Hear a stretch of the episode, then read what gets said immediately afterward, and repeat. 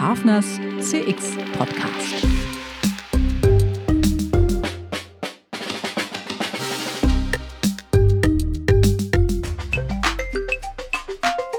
Schönen guten Tag, liebe Zuhörerinnen und Zuhörer, zu einer weiteren Folge von Hafners CX Podcast.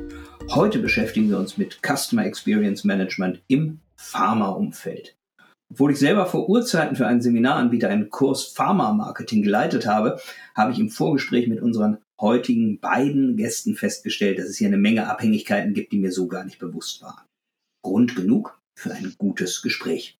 Bei uns sind Jörg Korsten, Senior Digital Transformation and Innovation Director und Dr. Christian Felten, Strategic Lead Digital Customer Experience Management. Beide arbeiten bei Roche in Basel. Hallo ihr beiden, schön seid ihr da. Hallo Nils, hallo Jörg. hallo Nils, hallo Christian. Vielleicht mal zum Einstieg. Äh, Christian, du bist ja von zu Hause aus äh, Molekularbiologe. Ähm, wie bist du eigentlich zum Thema Kunde und damit auch zu Roche gekommen, je nachdem, was eher da war? Also ich, ich bin glücklich sagen zu können, der Kunde war zuerst da. Das ist schon mal eine gute Aussage. ähm, ich habe mich quasi nach der Promotion von der Wissenschaft ähm, verabschiedet aus eine Reihe von Gründen, die jetzt hier zu weit gehen, und habe mein eigenes kleines Dienstleistungsunternehmen angefangen.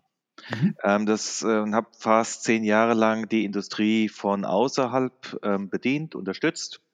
Mein Fachwissen, meine Expertise, ähm, die Wissenschaft mit eingebracht, war ähm, eine Brücke zwischen verschiedenen Welten ähm, und dann letztendlich 2008 in die Industrie gewechselt, anfangs Novartis, dann noch bei der einen oder anderen Firma und jetzt seit 2019 bei der Roche. Aber es ist tatsächlich so, dass mich die, die, die Erfahrung des, der Selbstständigkeit und des direkten Kundenkontaktes jeden Tag, ähm, was vielleicht auch bei einem Kunden funktioniert oder nicht, bis heute prägt. Ich merke es selbst beim industrieinternen Arbeiten bis heute, schwingt es mit und hilft mir auch Dinge richtig zu tun.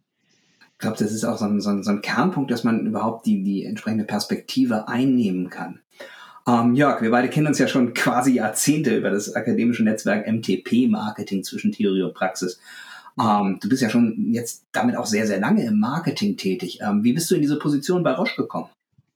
Ja, gute Frage. Ich bin ähm, jetzt 22 Jahre bei Roche und ich habe wirklich als äh, Student an der Berufsakademie bei Roche angefangen, Fachrichtung Industrie und ähm, ja, auch da im Grunde genommen bin ich erstmal durch die gesamten klassischen Abteilungen von Informatik über äh, Customer Care, HR, Marketing äh, gewandert, um dann schlussendlich nach den drei Jahren Studium im Bereich Customer Care, Customer Center anzufangen. Und da lernst du sehr schnell, was es bedeutet, für den Kunden da zu sein, nämlich innerhalb von 20 Sekunden äh, den Hörer abnehmen, innerhalb von einem Tag eine Lösung für den Kunden anzubieten, der gerade ein Medikament von dir braucht.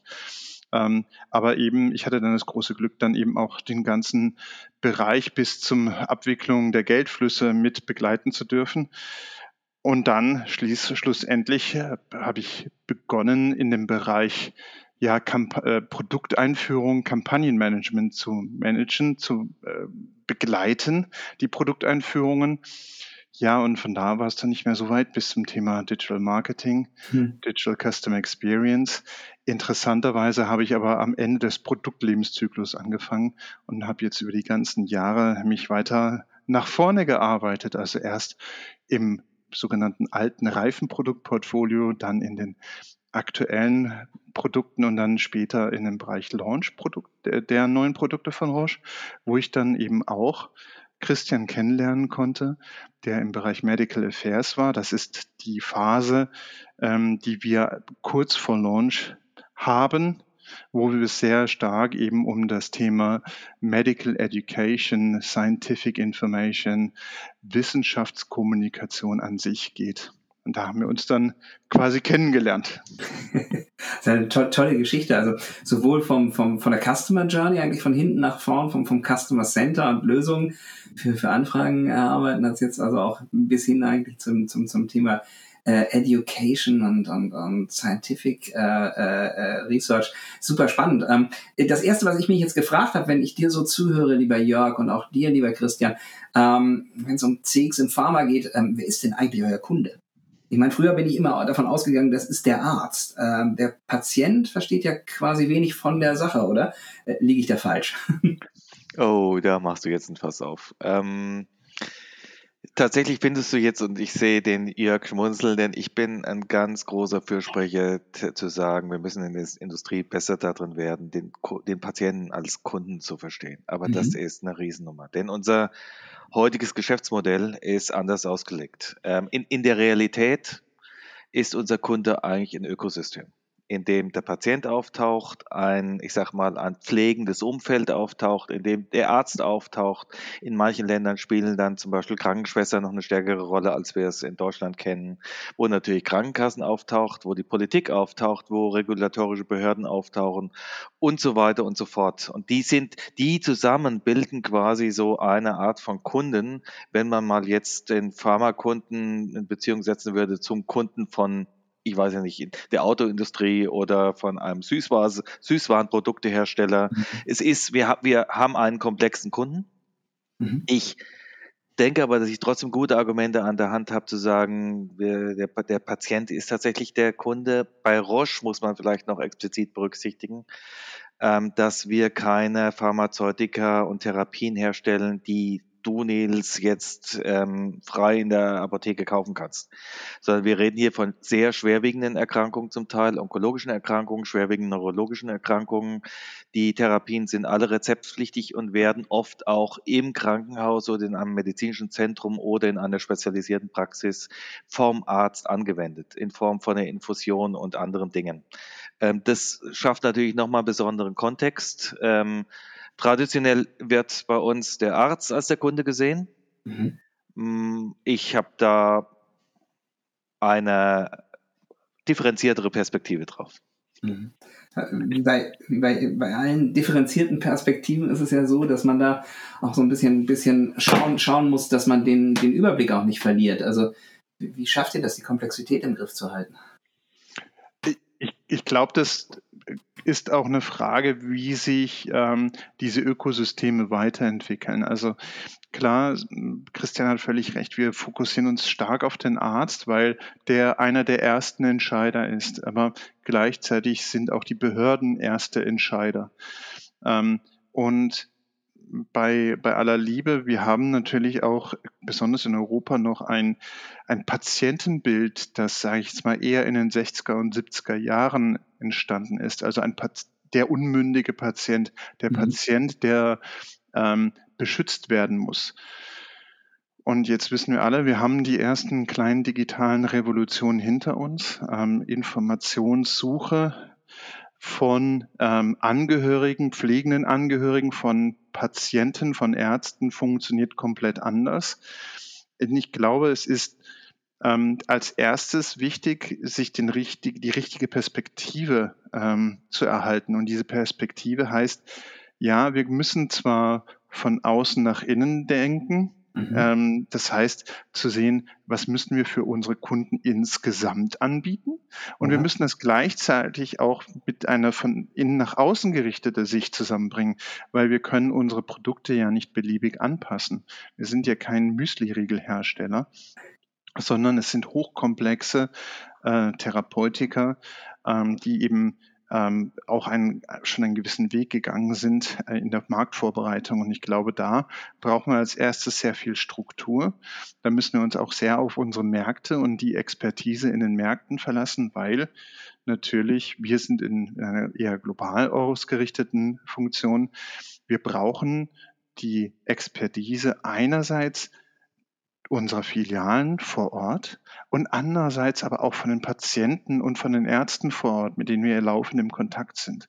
Und mit denen zusammen müssen wir auch erarbeiten, was sie dann jeweils brauchen. Und zwar nicht mhm. nur das Produkt, sondern eben auch die Services drumherum. Bedeutet aber auch, dass die Patienten beispielsweise auch erstmal ihre, ihre Rolle verstehen müssen, dass, dass sie also im, im Prinzip also auch einen, einen aktiven Part ja durchaus in so einer Therapie einnehmen, oder? Ich würde sogar noch einen Schritt weitergehen und würde sagen, eigentlich haben sich die Patienten schon geändert. Also okay. wenn ich jetzt mal schaue, wenn ich jetzt mal an meine Großmutter denke. Ne, meine Großmutter hat ganz sicher andere Arztgespräche gehabt als meine Mutter, die das schon angefangen hat, anders zu hinterfragen. Ich habe ganz sicher andere Arztgespräche als meine Mutter Und zwar jetzt nicht nur aufgrund meiner fachlichen Ausbildung. Und ähm, meine Tochter wird nochmal ganz anders sprechen und ganz anders vorbereitet sein. Und das ist auch das, was wir sehen. Ich habe eher die Befürchtung, dass in unserem Fall die, die Industrie, und da mag es jetzt Firmen geben, die sind besser als andere, vielleicht ein bisschen vorneweg, äh, natürlich ein großer Tanker wie die großen ähm, Firmen, manchmal ein bisschen schwerfälliger, aber dass wir in der Summe tatsächlich hinterherhinken. Der, der Patient Stand heute geht, ist schon besser informiert, stellt andere Fragen und hat auch eine andere Erwartungshaltung. Er lässt sich mhm. nicht mehr einfach abspeisen. Ich treffe jetzt hier eine plakative Aussage, das weiß ich, aber ähm, wenn ich äh, äh nochmal, wenn ich an die Erkrankung denke, die wir betreuen, dann gibt es da auch Diskussionen drum, lasse ich mich überhaupt behandeln, weil die, weil die Behandlung selber ja unter Umständen sich auch auswirkt auf den, ähm, auf den, auf, auf den Körper. Der, wir haben bisher den Arzt immer als Gatekeeper zum Patienten gesehen. Mhm. Und da bin, da denke ich, da tritt eine Veränderung ein. Und für mich hat die, das pharmazeutische Unternehmen oder haben die pharmazeutischen Unternehmen, die es schaffen, das aufzunehmen und da proaktiv dran zu sein und dieses wachsende Bedürfnis ähm, zu bedienen, die, die, die werden mehr, zu, die werden zukunftsfähiger sein als die Konkurrenz. Das ist mhm. ähm, für mich offensichtlich. Jörg, was denkst du? Ich, ich denke, du hast völlig recht. Ich denke an, an meine eigenen Patientengeschichten. Ich denke an Menschen, die ich kenne. Ähm, ich sage es mal so, die Patienten sind dem Gesetzgeber voraus. Der Gesetzgeber hat allerdings eben den Auftrag, Menschen auch zu beschützen. Und ähm, da ist der Gesetzgeber naturgemäß etwas langsamer in dem Anpassen seiner Gesetzgebung. Das müssen wir auch genauso akzeptieren und uns natürlich an, an die entsprechenden Bestimmungen halten. Dennoch, ich glaube, es ist extrem wichtig, dass ähm, Patienten, Patientenvertreter äh, auch ganz laut danach schreien, welche Veränderungen sie sich wünschen. Und es gibt selbst von der EU dort auch hervorragende Ausbildungsprogramme für Patienten, um eben die Interessen von Patienten gegenüber Legislative, ähm, aber auch gegenüber von pharmazeutischen in Unternehmen äh, zu vertreten. Es ist die EU-Party-Initiative, ähm, ein, ein hervorragendes Instrument, das eben sehr neutral, sehr, sehr wertschätzend, ohne Einfluss von ähm, jetzt zum Beispiel der pharmazeutischen Industrie, äh, Patienten befähigt, eine, eine Stimme für eine größere Patientengruppe zu sein. Mhm. Ist das auch so euer, euer Hauptinformationsinstrument, äh, mit solchen Patientenvertretern zu reden? Oder äh, habt ihr dort, dort andere Customer Insights Programme? Also ich stelle mir das ähm, ja auch anspruchsvoll vor. Ich meine, ähm, Jörg, du und ich, wir haben ja beide eine sehr lange Krankheitsgeschichte, die bis in die Kindheit zurückreicht äh, und ähm, wo es im Prinzip dann darum geht, dass wir eigentlich seit seit mehr als 30, fast 40 Jahren eigentlich eine Idee davon bekommen haben, wie wir uns verhalten müssen im Umgang mit Ärzten, im Umgang mit, mit Pharma, im Umgang mit, mit Medikation. Aber wie, wie macht ihr das, dass das so ein bisschen auch ein ganzheitliches Bild gibt? Die, äh, die, es gibt natürlich unheimlich viele Informationsquellen und ähm, ich sage jetzt mal so, es verlangt von uns als pharmazeutische Industrie erstmal gut zuzuhören zu können. Und gut zuhören kann man natürlich auf vielfältige Art und Weise. Da ist einerseits das direkte Gespräch, das ähm, uns ermöglicht, natürlich direkt mit dem Patienten und im Austausch zu kommen. Dann ist es das Gespräch mit dem Arzt, das wir führen, das wir laufend führen, wo wir auch ähm, Inhalte, Ambitionen, Marktveränderungen aufnehmen, dann natürlich das ganze Thema Sekundär- und Primärmarktforschung.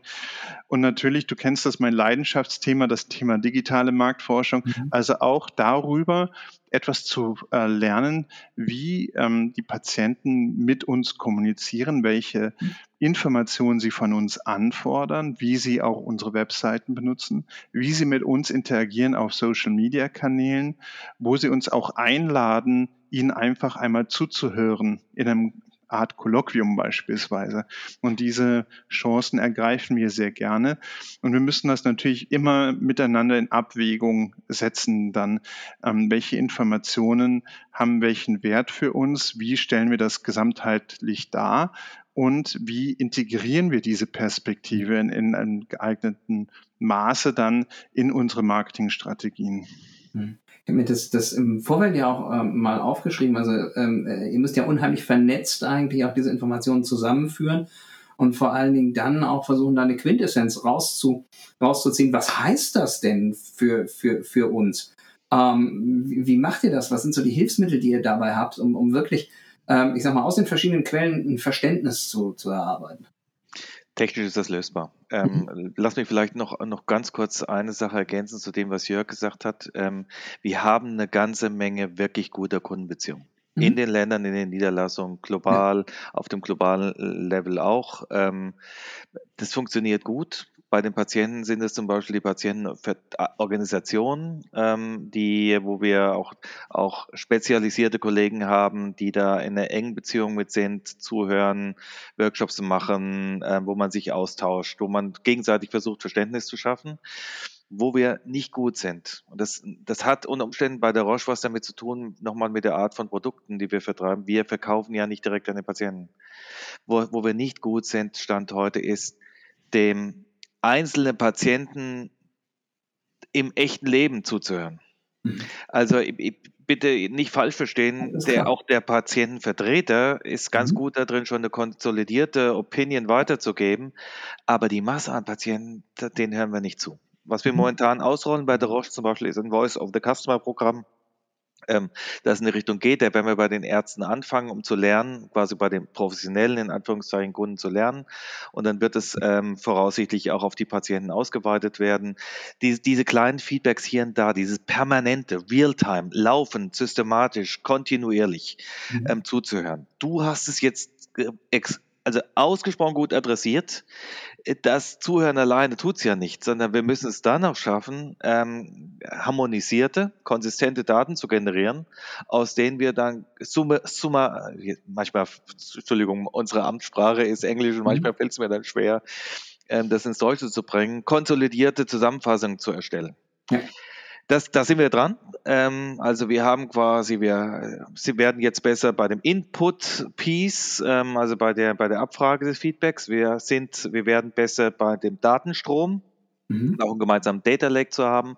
Wir sind ähm, da drin, das wird Mitte diesen Jahres passieren, äh, diese konsolidierten Views zu erzeugen, die unseren äh, Kollegen dann helfen zu verstehen. Aber selbst dann, mhm wage ich zu behaupten, dass die äh, wesentliche Challenge tatsächlich eine psychologische ist. Es ist eine psychologische und es mhm. ist ein Ways of Working. Weil nur die Insights in der Firma zu haben, heißt ja nicht, dass sie äh, verwertet werden. Also mhm. ich kann mich an Situationen erinnern, wo ich das abgefragt habe und habe gesagt, lieber Kollege, sag mir doch mal, was weißt du denn von dem Kunden? Und was die Antwort war, ja, ich habe hier diesen Insights Report. Mhm. Ist ja, und meine mhm. Rückfrage war, das war nicht meine Frage. Meine Frage war, was weißt du und wie setzt du das um in deine Produktstrategie oder Kampagne oder wie auch immer? Die Antwort war wieder, ich habe hier doch diesen Insights Report. Wodurch offensichtlich war, ein geschätzter Kollege, der smart ist, der intelligent ist, mhm. der auch eigentlich gute Arbeit leistet, aber der hat im Leben keinen Blick da reingeworfen. Mhm. Wir haben die Insights und wir werden noch besser, Insights zu generieren, aber die tatsächliche Challenge ist dafür zu sorgen, dass es im echten Leben, in das Day-to-Day-Working, dass es da reinkommt und so eine Verhaltensänderung und eine Kampagnenänderung bei uns kommt. Mhm. Und das ist, da kämpfen wir noch mit. Wir werden langsam besser, aber da ist noch Spielraum. Wage ich mal. Ich, ich würde das gerne ergänzen. Es ist eben, wie, wie Christian auch sagte, es muss nutzbar werden. Also die, die Erkenntnis muss genutzt werden. Und wenn wir das natürlich im Konsumgüterindustrie oder bei Amazon ähm, uns anschauen, auf deren Webseite sind da jeden Tag tausende von kleinen Mikroänderungen drin. Mhm. Da sind A- und B-Tests drin, etc. etc. Mhm. Ja, und wir haben dann einen sogenannten Medical and Legal Review von jedem Sachverhalt. Das heißt, wir schauen uns an, ob ähm, das, was wir produziert haben, den Inhalt, den wir produziert haben, die Grafik, die wir produziert haben, ob die auch der tatsächlichen Wissenschaft entspricht und ob das dann zusätzlich, also eines ist mal, ist es wissenschaftlich korrekt und als zweites entspricht die Information, die wir hier teilen, eigentlich auch dem letzten legalen Stand der Zulassung unseres Produktes. Das heißt natürlich, Wissenschaft entwickelt sich laufend weiter. Wem erzähle ich das? Ähm, das heißt aber auch unsere Wissenschaftler entwickeln immer neue Erkenntnisse. Das heißt aber noch lange nicht bloß, weil die eine neue Erkenntnis haben, dass dann das Produkt sofort dann auch dort zugelassen ist. Nein, mhm. es gibt, und das gibt es zu Recht, einen sehr wichtigen Zulassungsprozess. Mhm. Das heißt, wir können jetzt nicht einfach hingehen und sagen, das ist die neueste wissenschaftliche Erkenntnis, also benutze unser Produkt jetzt gleich entsprechend. Nein, es ist, und das ist sehr wichtig, auch für die Patientensicherheit sehr wichtig, dass wir das auch mit den Behörden teilen und dass die einen kritischen Blick auf unsere Daten werfen. So, und das bedeutet eben auch für den Content, den wir erstellen, naja, was ihr auch immer da sagt, sind, ist das korrekt? Ist das wissenschaftlich korrekt? Ist das, entspricht das dem der Zulassung überhaupt? Und das ist natürlich ein Prozess, der erfordert sehr viel Sorgfalt und Sorgfalt mhm. erfordert auch viel Zeit. Mhm. Und dadurch ist es oft uns nicht so schnell möglich, Veränderungen zu kommunizieren oder laufend neuen Content, laufend neue Stories zu entwickeln. Mhm ganz generell, also um das mal, um das auch mal für unsere Zuhörenden äh, greifbar zu machen, äh, muss denn der Marketier hier gleichzeitig äh, äh, rechtskompetent und wissenschaftskompetent sein? Oder arbeitet ihr da in, in, in, in Teams, die eigentlich auf jede Kampagne, auf jedes Piece of Communication äh, schauen. Also ich kann mir, kann mir beide Extreme irgendwie vorstellen, aber ich glaube, da wird es auch jede Menge Graustufen geben, oder? Ja, und du findest, je, du findest beide Extreme und du findest mhm. jede Menge Graustufen. Ich, ich wage mal zu behaupten, manche Produktteams sind besser als andere. Und in manchen ähm, Ecken der Firma mag das besser funktionieren als in anderen. Ich akzeptiere das großzügig, weil das vielleicht in der Firma ab einer gewissen Größenordnung so ist. Ich vermute, das mhm. wird jetzt bei den großen Spielern in der Automobilindustrie, um mal eine wichtige andere wichtige Industrie in Deutschland zu nennen, wird das, ich höre von Kollegen, die dort sind, höre ich ähnliche Dinge. Mhm. Ich glaube, das ist jetzt nicht. Die besondere Challenge bei uns ist aber, und da geht ähm, ähm, Jörg, ähm, in die Richtung geht ja Jörg, wir sind tatsächlich, uns sind ja zu großen Teil die Hände gebunden. Ja. In dem, was wir überhaupt machen dürfen. Mhm. Und jetzt reden wir hier, deutschsprachige Podcasts, sage ich mal, deutschsprachiger Raum, mhm. da ist es noch überschaubar, aber wenn man dann jetzt nur allein in Europa mal nach rechts oder links schaut, sind die regulatorischen äh, Systeme und die Vorgaben, was wir dürfen, was wir nicht dürfen, was wir auch nicht nicht dürfen, mhm. ähm, sind ähm, so unterschiedlich von Land zu Land. Es macht es dann manchmal tatsächlich komplex, eine globale Kampagne zu laufen. Oder mhm. wir müssen auch sagen, auch da manchmal, okay, wir müssen uns, wir müssen anders clustern oder wie auch immer. Wenn wir dann auf andere Kontinente gehen, in der USA sind dann wieder ganz andere Dinge möglich mhm. als was weiß ich in Europa oder in Korea oder wie auch immer immer. Das ist, und, aber wir wissen, wie wir damit umzugehen haben. Ja. Das, wie, es kommt als erschwerende Ko ähm, Komponente mit rein in diese Abstimmung, ähm, dass einfach solche Faktoren berücksichtigt werden müssen. Und dann hängt es davon ab, haben die Kollegen Bewusstsein dafür oder nicht. Mhm. Das wird dann zum Teil über formale Prozesse gelöst, die ja. uns auch helfen. Mhm. Wichtig ist für mich nur immer. Und das ist, äh, äh ich finde, das Thema Compliance und unter dem Label läuft es in dem Fall bei uns, auch wenn das zum Teil interne, zum Teil externe Erwartungshaltungen sind. Das, für mich ist Compliance ein Enabler. Mhm. Es wird von vielen als Einschränkung empfunden. Nein, Compliance ist was, das uns hilft, jedem Patienten die richtige Therapie für seinen Einsatzzweck und zwar eine wirksame und eine sichere Therapie, das sicherzustellen, dass er die bekommt. Mhm. Wenn man diese Sichtweise mal einnimmt, dann ist es auch leichter zu akzeptieren, dass manches, was wir als Einschränkung empfinden, keine Einschränkung ist. Ja. Aber in der crossfunktionalen Zusammenarbeit ist es manchmal so, dass Leute in bestimmten Funktionen eine andere Aufmerksamkeit dafür haben als andere. Ich mhm. versuche es mal so zu formulieren und ich hoffe, das passt für dich, Jörg. Absolut. Ich denke mal, du siehst ja auch, wir haben hier einen Molekularbiologen, der sich um das Thema Customer Experience kümmert und auf der anderen Seite einen Betriebswirt, der jetzt im Bereich Medical Affairs sitzt. Also ich glaube, der, der Kern ist hier, äh, man muss einerseits brennen für das Thema, brennen auch für den Patienten. Das tun wir definitiv beide. Und gleichzeitig ähm, ist es ein lebenslanges Lernen. Also wir lernen natürlich immer noch selber mhm. weiter und ähm, so wie, wie Christian dann sich weiter im, in die Betriebswirtschaft reingefuchst hat, habe ich mich dann in die Naturwissenschaften wieder ein bisschen reingefuchst. Und ich glaube, das ist eben das große, große Plus, das wir haben, eine sehr, sehr ja, breite Kompetenz zu haben und eben auch sehr viele Experten dabei zu haben aus dem Bereich Recht, aus dem Bereich Compliance, aus dem Bereich Medizin, äh, Wissenschaftskommunikation und Betriebswirtschaft. Das mhm. ist unheimlich bereichernd mhm. auch in, eine, in der Arbeitsumgebung. Also ich, ich nehme mal mit, also die Ressourcenseite äh, ist eigentlich sehr, sehr gut abgedeckt. Jetzt ist ja die Frage, wie bringst du das, ähm, das alles zusammen, was so jetzt der, der Endkunde, der Patient oder auch was der Arzt mit euch erlebt? Und ähm, jetzt mal so ganz, ganz, ganz blöde Frage von jemandem, der Customer Experience Management für Banken, Versicherungen, Telcos, Konsumgüter und sowas alles macht. Äh, arbeitet ihr mit Customer Journeys? Dass ihr euch auch darstellt, was, was erleben so unsere Kunden? Ja, und ähm, wie, wie, wie, wie, wie sieht das Ganze aus? Wie, wie seid ihr dazu gekommen, das dann entsprechend auch, auch über die gesamte Komplexität darzustellen? Was sind da so die, ja, die Erkenntnisse von euch, wo ihr, wo ihr euch an dieses Thema range, habt?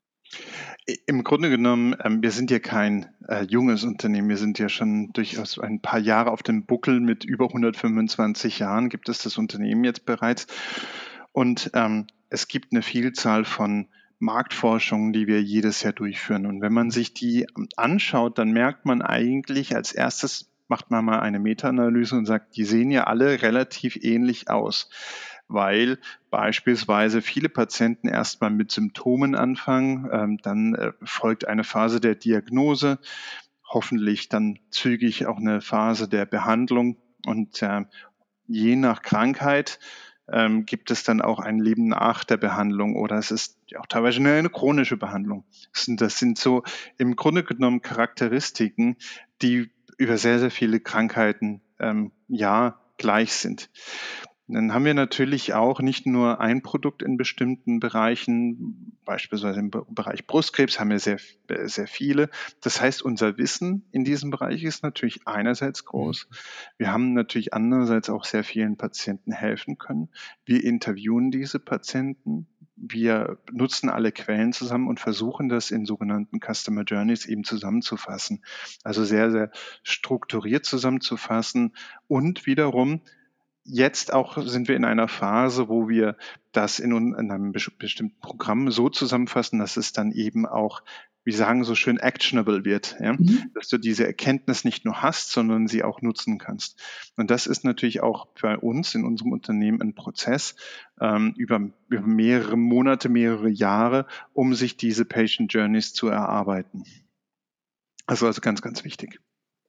Ja, wenn ich da, wenn ich da ergänzen darf, ja, nochmal, Jörg hat es gesagt, wir haben Customer Journeys, also für die Ärzte und wir haben Patient Journeys.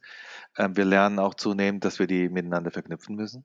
Das ist also keinen Sinn, macht jetzt nur auf die Journey des Arztes zu schauen oder nur auf die Journey des Patienten, sondern da gibt es ja Anknüpfungspunkte und Überlappungen. Ich nenne das manchmal Sweet Spots ähm, wo einfach ähm, Bedürfnisse auch überlappen oder äh, an denselben Punkten along Journeys ähm, die Pain Points auftauchen. Und, Entschuldigung, schon wieder so ins Englische abdrifte. Ähm, de, de, aber ich komme wieder zu dem Punkt, was ich vorhin auch gesagt habe. Die zu haben ist das eine. Wo wir noch besser werden können, ist, die auch wirklich effektiv und maximiert zu nutzen. Und wir müssen vielleicht auch lernen als Organisation, dass es, dass die realen Journeys unter Umständen eher in den Ländern abgebildet werden und dass wir sicher dann auf ähm, der globalen Ebene eine Art von Meta-Journey, die uns auch hilft, globale Kampagnen zu setzen oder strategische Entscheidungen zu treffen. Ähm, aber die können natürlich auch abweichen ähm, mhm. von Land zu Land. Das ist ähm, eine Challenge, das auch zu erreichen, dass wir nicht nur Journeys haben, sondern dass wir sie auch umsetzen. Wir werden immer besser da drin. Ja. Ähm, und ähm, da, ich, ich freue mich darauf, weil wir haben eine Menge positive Entwicklungen, die sich da abbilden, trotz all der Herausforderungen und trotz der Hindernisse, die Schwierigkeiten, über die wir da manchmal doch stolpern.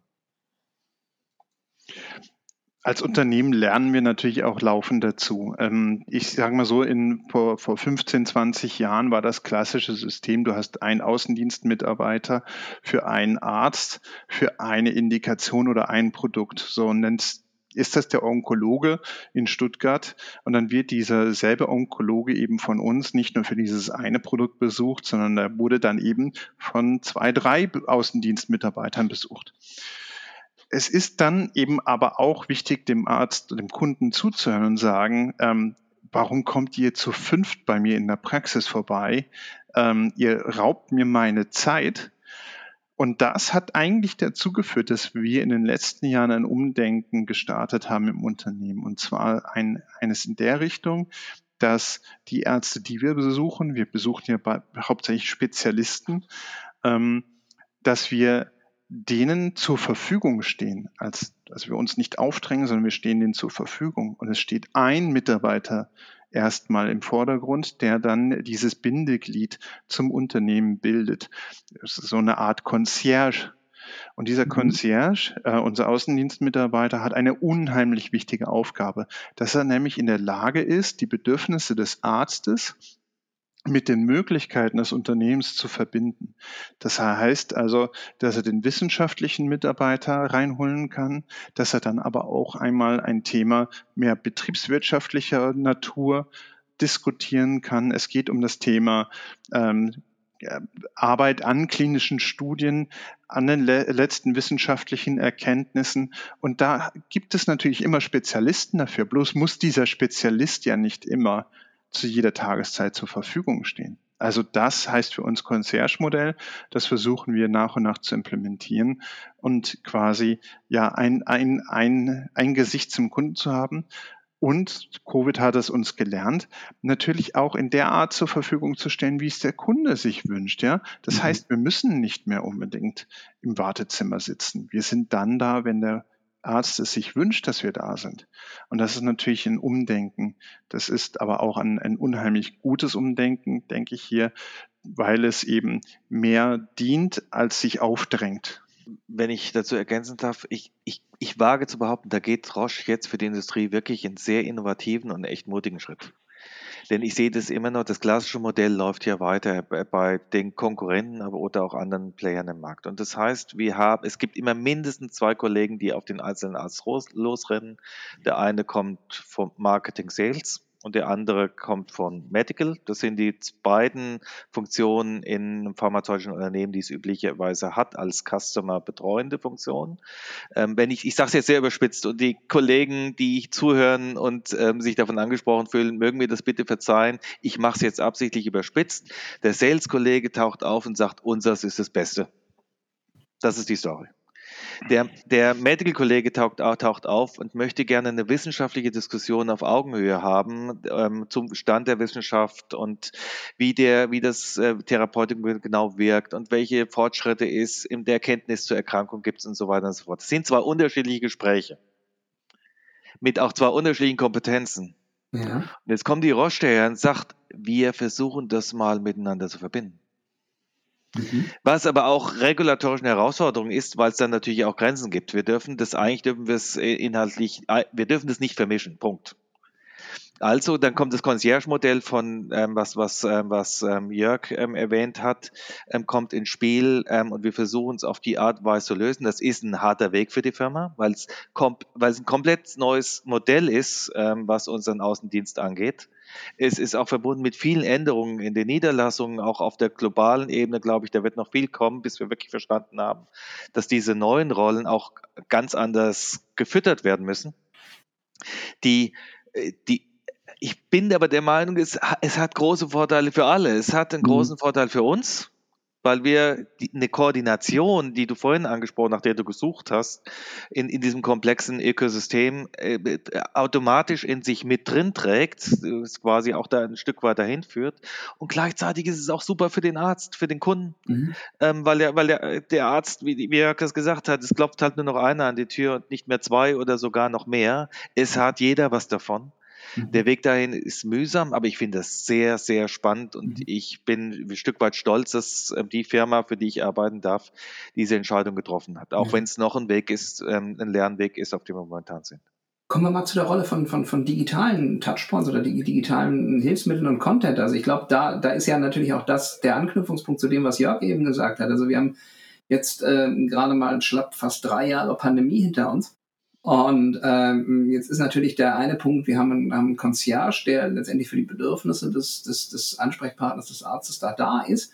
Auf der anderen Seite ähm, äh, hast du natürlich auch durch die Minimierung von persönlichem Kontakt äh, eine ganz andere Anforderung an digital. Also was hat sich denn da getan bei all dieser Geschichte von von, von, von Roche, die du eben hervorgehoben hast, äh, lieber Jörg, äh, ich stelle mir vor, dass das ja durchaus dann auch eine, eine Herausforderung ist. Ja, äh, super spannende Frage. Ich meine, als ich anfing, war dominant Telefon und Fax äh, ähm, noch da und wir dürfen die Rolle des Faxes in Deutschland ja bitte nicht unterschätzen, ja. Ähm, aber Spaß beiseite und es ist leider kein Spaß. Ähm, es passiert immer noch viel in diesem Bereich. Ich glaube, ähm, als erstes geht es ähm, da wirklich darum zu sagen, ähm, was kann ich denn erreichen, mit welchem Tool, mit welchem Instrument stehe ich wann zur Verfügung. Wir haben ähm, beispielsweise, ähm, fängt jeder Arzt und jeder Patient an, seine Informationsbedürfnisse als erstes bei Google zu befriedigen. Mhm. So. Das ist so, da können wir jetzt gern, gerne lang drüber diskutieren. Und äh, da ist es aber halt auch so, dass die Qualität von den Google-Ergebnissen im Wesentlichen davon abhängig ist, wie gut deine Programmierung deiner Webseite war. So, Wikipedia sei Dank, äh, gibt es da viele Anknüpfungspunkte. Aber grundsätzlich sind diese Informationsbedürfnisse damit ja nicht befriedigt. Und mhm. neben diesem ich sage mal, eher passiven Instrument einer Webseite, einer Google-Suche, müssen wir eben das ganze Instrumentarium auch um aktive Komponenten ergänzen. Das ist natürlich einerseits ähm, das, das Instrumentarium des, des Außendienstmitarbeiters. Das ist aber auch Funktionen, die wir zur Verfügung stellen, wo sich Kunden hinwenden können, wenn sie Fragen haben. Wir haben also das Thema Medical Information Teams, das sind Teams, die warten darauf, dass Kunden sich bei uns melden und sagen, ich habe da mal eine Frage. Mhm. Und diese Frage dann nach bestem Wissen und Gewissen und basierend auf den letzten wissenschaftlichen Informationen eben beantworten. Wir haben Teams, die kümmern sich rund um das Thema pharmazeutische Sicherheit das mhm. heißt also auch die Frage zu beantworten, hey, ich habe eine Nebenwirkung, äh, kennt ihr die, wie kann man die behandeln, etc. Also es gibt hier ganz viele Fragen, die der Kunde hat. Und da müssen wir natürlich aus, äh, abwägen, was ist die, das aktive Kommunizieren, was ist das passive Ermöglichen von Kommunikation. Und natürlich dürfen wir auch das Thema ähm, ja, digitale Fortbildung nicht vergessen. Wir dürfen aber auch nicht vergessen, dass es immer noch riesige medizinisch-wissenschaftliche Kongresse gibt, die auch dafür dienen, ähm, sich zu treffen, sich auszutauschen und den wissenschaftlichen Diskurs zu führen. Das heißt also, rein digital geht eh nicht. Omnichannel okay. ist immer dieses große Thema. Das mhm. heißt, auf den richtigen Kanälen mit den richtigen Informationen sowohl aktiv als auch passiv vertreten zu sein. Und das zu koordinieren ist ähm, schwierig, aber möglich.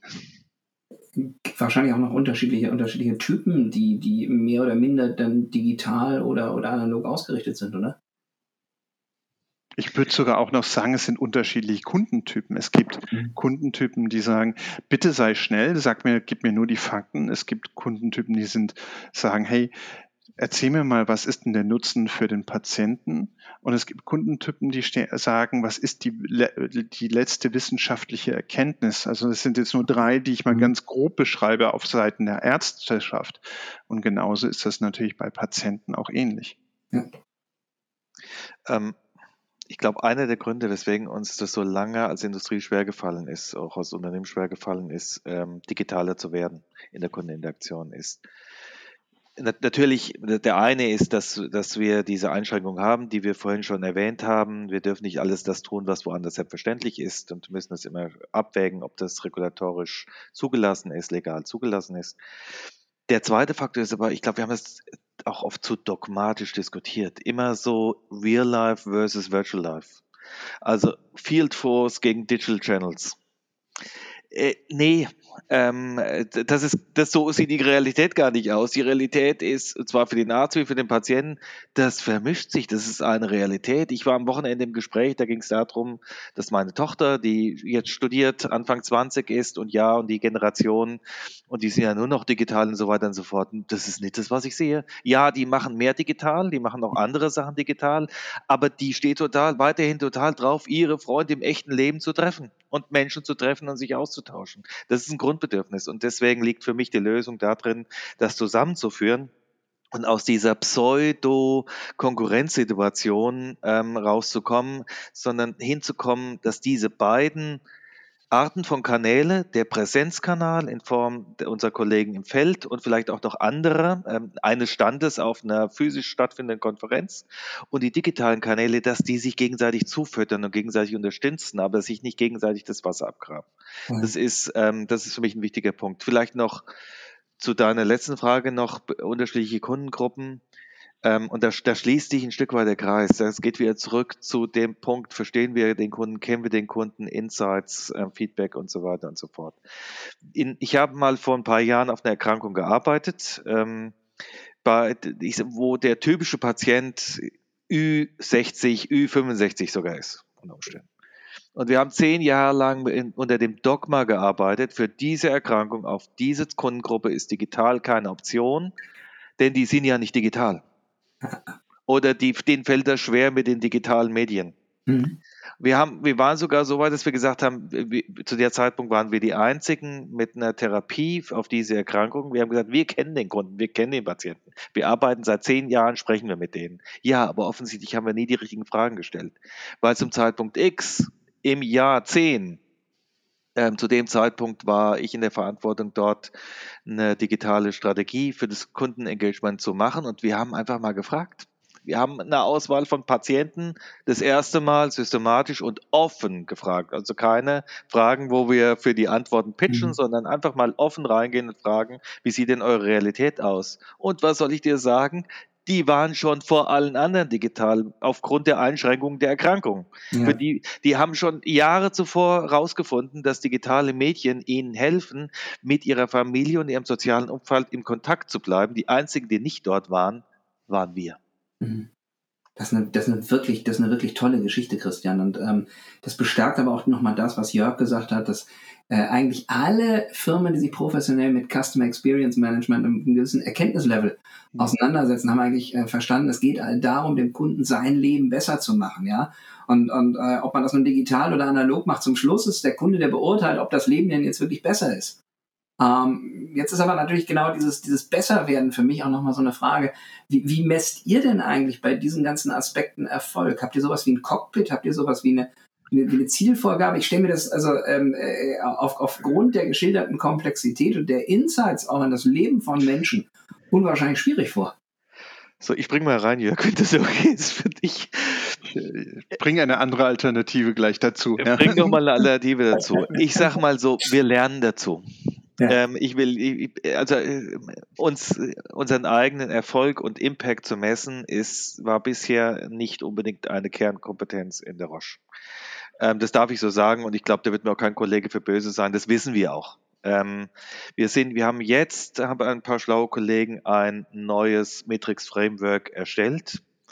Ähm, das ist auch nichts Besonderes. Es, es, fasst einfach nur die üblichen Kandidaten zusammen. Es gibt ein Core and Commons, da tauchen dann zum Beispiel so Sachen auf wie CSAT für Customer Satisfaction, Customer Effort Score und solche Sachen. Auch noch das eine oder andere Roche-spezifische.